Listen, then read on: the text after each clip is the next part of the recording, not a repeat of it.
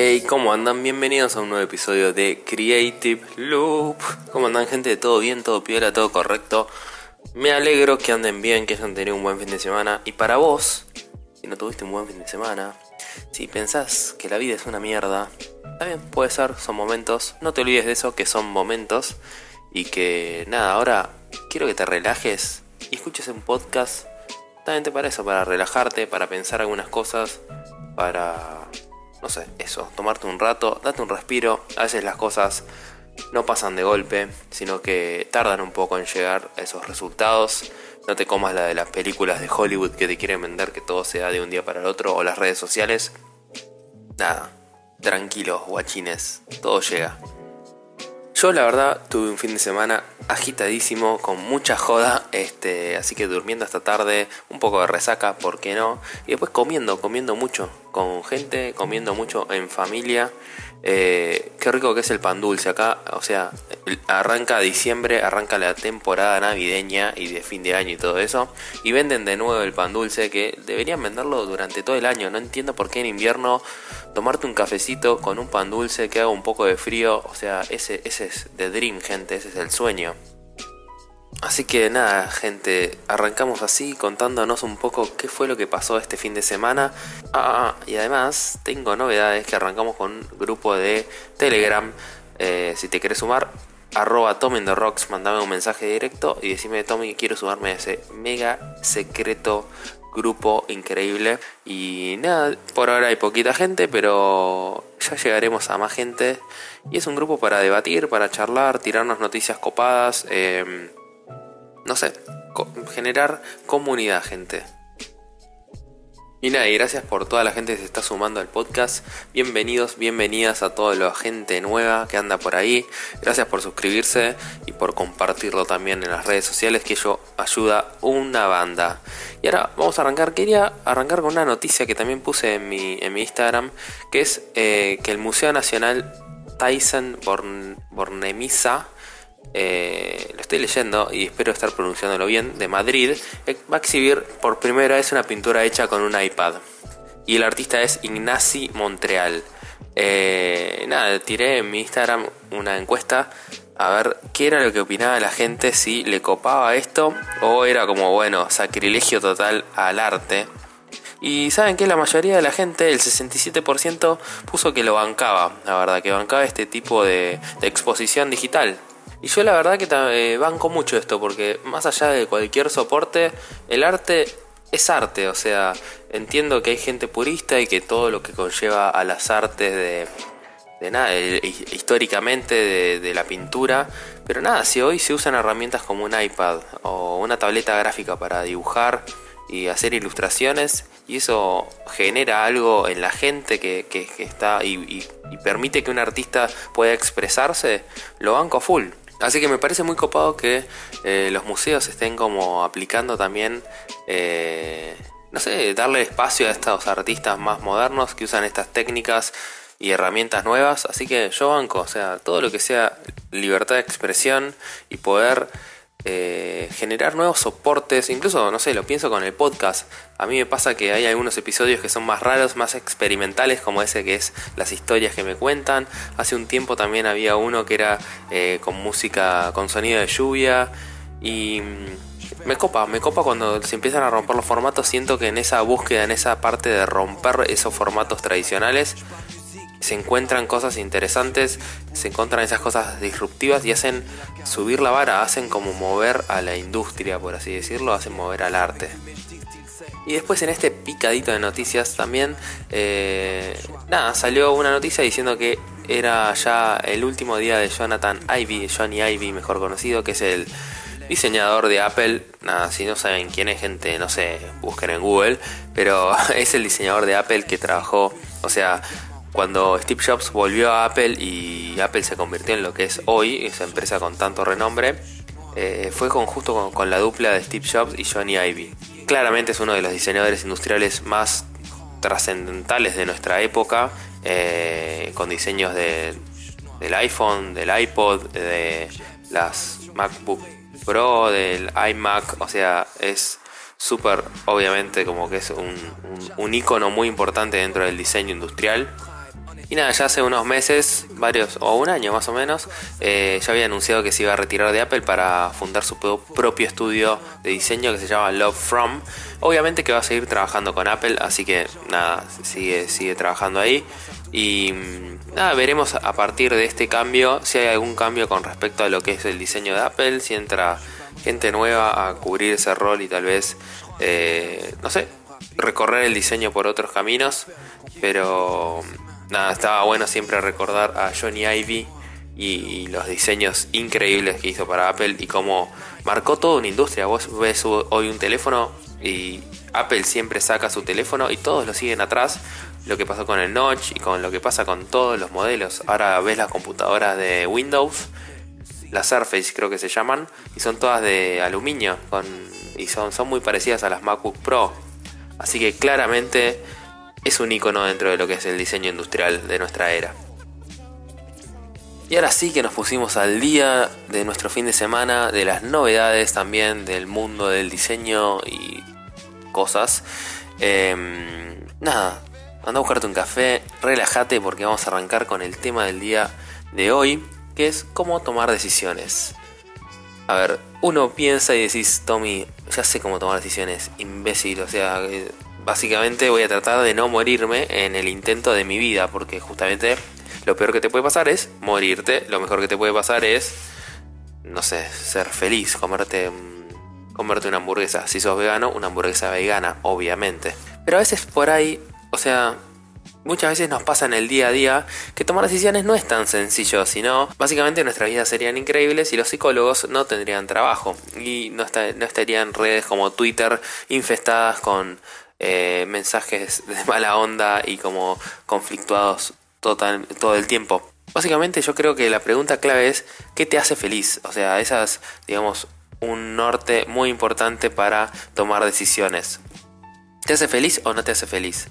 Puede ser con una pareja, puede ser con un trabajo, puede ser con algo que vayas a comer en tu día a día. Obviamente que hay decisiones más importantes y decisiones no tan importantes, aunque, aunque, aunque, aunque esas mini decisiones que hacemos todos los días, a veces que parecen que son intrascendentes, a veces parecen que no tienen mucho peso en nuestra vida, pero sí, por ejemplo, una decisión de qué es lo que vas a comer, cómo te vas a alimentar, eso hoy por ahí no impacta mucho, dice, hoy ya fue tipo, hago cualquiera con mi almuerzo, pero por ahí, eso, todos los días, todos los días, todos los días, a largo plazo, sí influye, obviamente, influye en todo, en forma de tu salud, de, de cuidar tu. Eso, de cuidar tu salud, de cómo te alimentas, de sentirte con más o menos energía. Entonces, yo creo que una de las primeras preguntas que nos tenemos que hacer a la hora de tomar una decisión es si te hace feliz o no. Obviamente que también pasa que está el tema económico, como que uno dice, bueno, ok, está bien, Tommy, buenísimo, no me hace feliz mi trabajo, entonces, pero necesito plata, ¿para qué? Para comer y para vivir, porque si no como, me muero, básicamente. Entonces, obviamente que ahí entiendo, sí, obviamente que tenés que trabajar y a veces es obligatorio y no puedes hacer lo que te haga feliz, pero sí puedes ir haciendo lo que decía antes, un pequeño paso todos los días para cambiar eso, decir, bueno, ok, mi trabajo no me hace feliz. ¿Qué puedo hacer yo hoy para que mi trabajo me haga feliz de acá a X tiempo? Y bueno, no sé, por ejemplo, si tu trabajo no te hace feliz hoy y vos te querés dedicar a ser, no sé, youtuber o hacer, no sé, contenido en las redes sociales, no sé, fíjate qué puedes hacer hoy para poder construir ese futuro feliz que tenés en el scope que tenés de acá a X años. Por ejemplo, te pusiste a redactar esa nota que querías redactar, hiciste un blog que querías hacer, estás haciendo contenido para redes sociales. Bueno, ahí vas a tener tu respuesta, si realmente estás embarcado en ese camino a hacerte a ser feliz o no ser feliz. Lo mismo pasa en una relación de pareja, ¿te hace feliz o no te hace feliz? No sé, es como que ahí uno a veces tiene el miedo de quedarse solo, el miedo de socialmente si la gente qué va a decir porque estoy soltero, que muchas veces pasa, a veces la presión social, que es una mierda. Y nada, si no te hace feliz, yo creo que es momento de dar vuelta a una página y perder ese miedo a la soledad y la mala prensa que a veces tiene. O también, obviamente, porque a veces no siendo tan drásticos, de, bueno, ¿qué puedo trabajar? ¿Qué puedo hacer para mejorar esa relación que tengo? puede ser de pareja, también lo mismo en el trabajo, a veces puede ser que no es que no nos haga feliz ese trabajo, sino que no nos hace feliz ese entorno laboral y cómo puedo yo impactar para cambiarlo. Otra cosa también importante a la hora de tomar una decisión es en tu futuro, ¿te genera una mejora?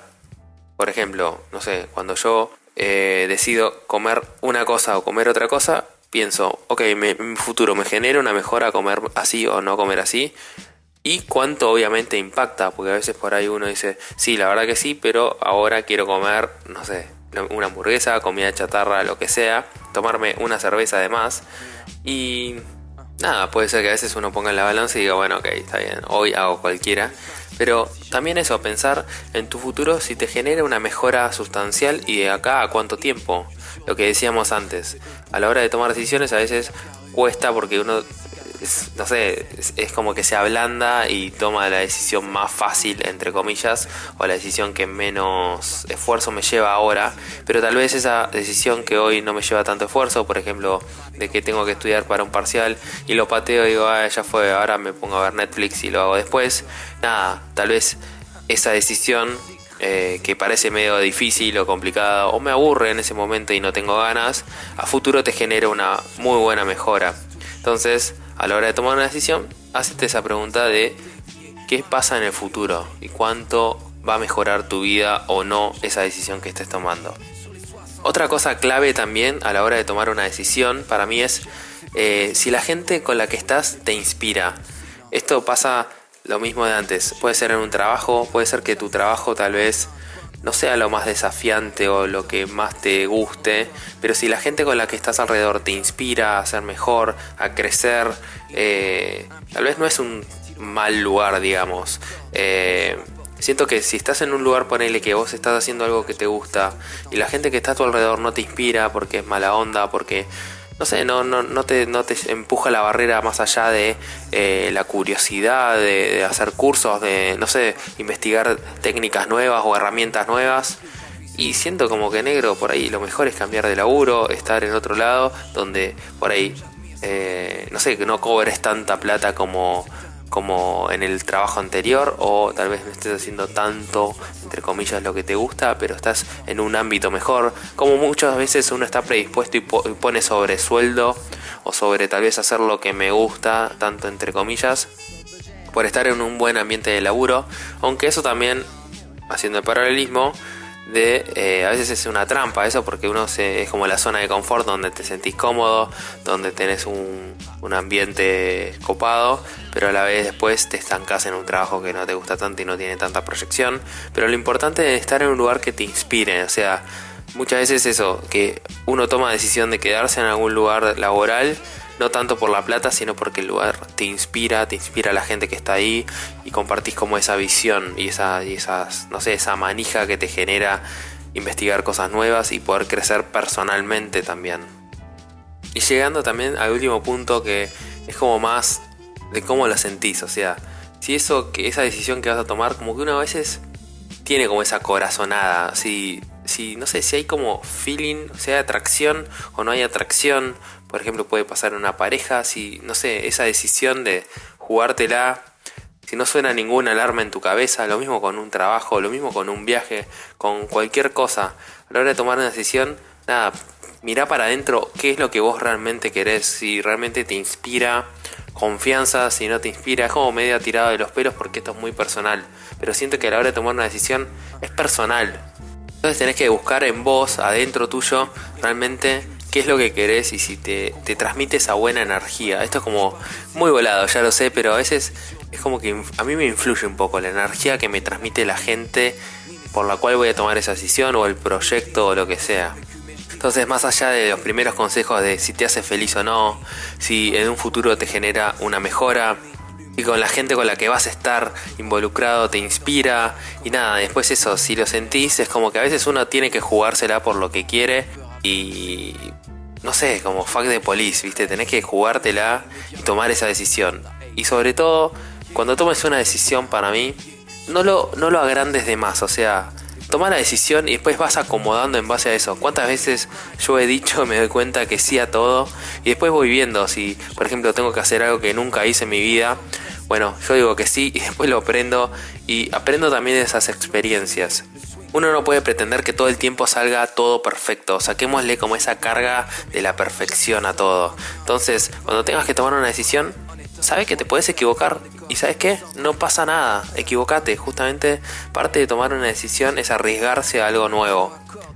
Y siento que cuando tomar una decisión es arriesgarse o jugársela por algo nuevo, para mí siempre garpa. O sea, más allá que después no salga tan bien, porque en ese camino aprendiste algo nuevo, te la jugaste, como dijiste, sí, yo puedo, aunque después no puedas y no pasa nada. O sea, hay que perderle el miedo a tomar decisiones. Y tomar decisiones de mierda es clave para después llegar a, a lo que sos hoy, a aprender y a conocer más. Conocerte vos, a vos mismo también, eso es clave. Gente, si les gustó este episodio, ya sabes, suscríbete, compartilo, eso es clave para que sigamos creciendo. Estamos creciendo una banda y eso me pone muy contento. Además, hay un grupo de Telegram nuevo que creé para que charlemos, para que debatamos, para que si pinta vayamos a tomar una birra entre todos y charlar más boludeces. Que escribime en arroba rocks un mensaje directo y me decís, che, quiero ser parte del grupo y te mando un link para que te sumes a ese grupo. Y además, no sé, contame qué onda este episodio, si te gustó o no te gustó. Deja también tus consejos a la hora de tomar una decisión, qué cosas te funcionaron, qué cosas no te funcionaron también. Y así seguimos el debate. Gente, espero que tengan una alta semana. Nos estamos viendo. Hagan cosas creativas.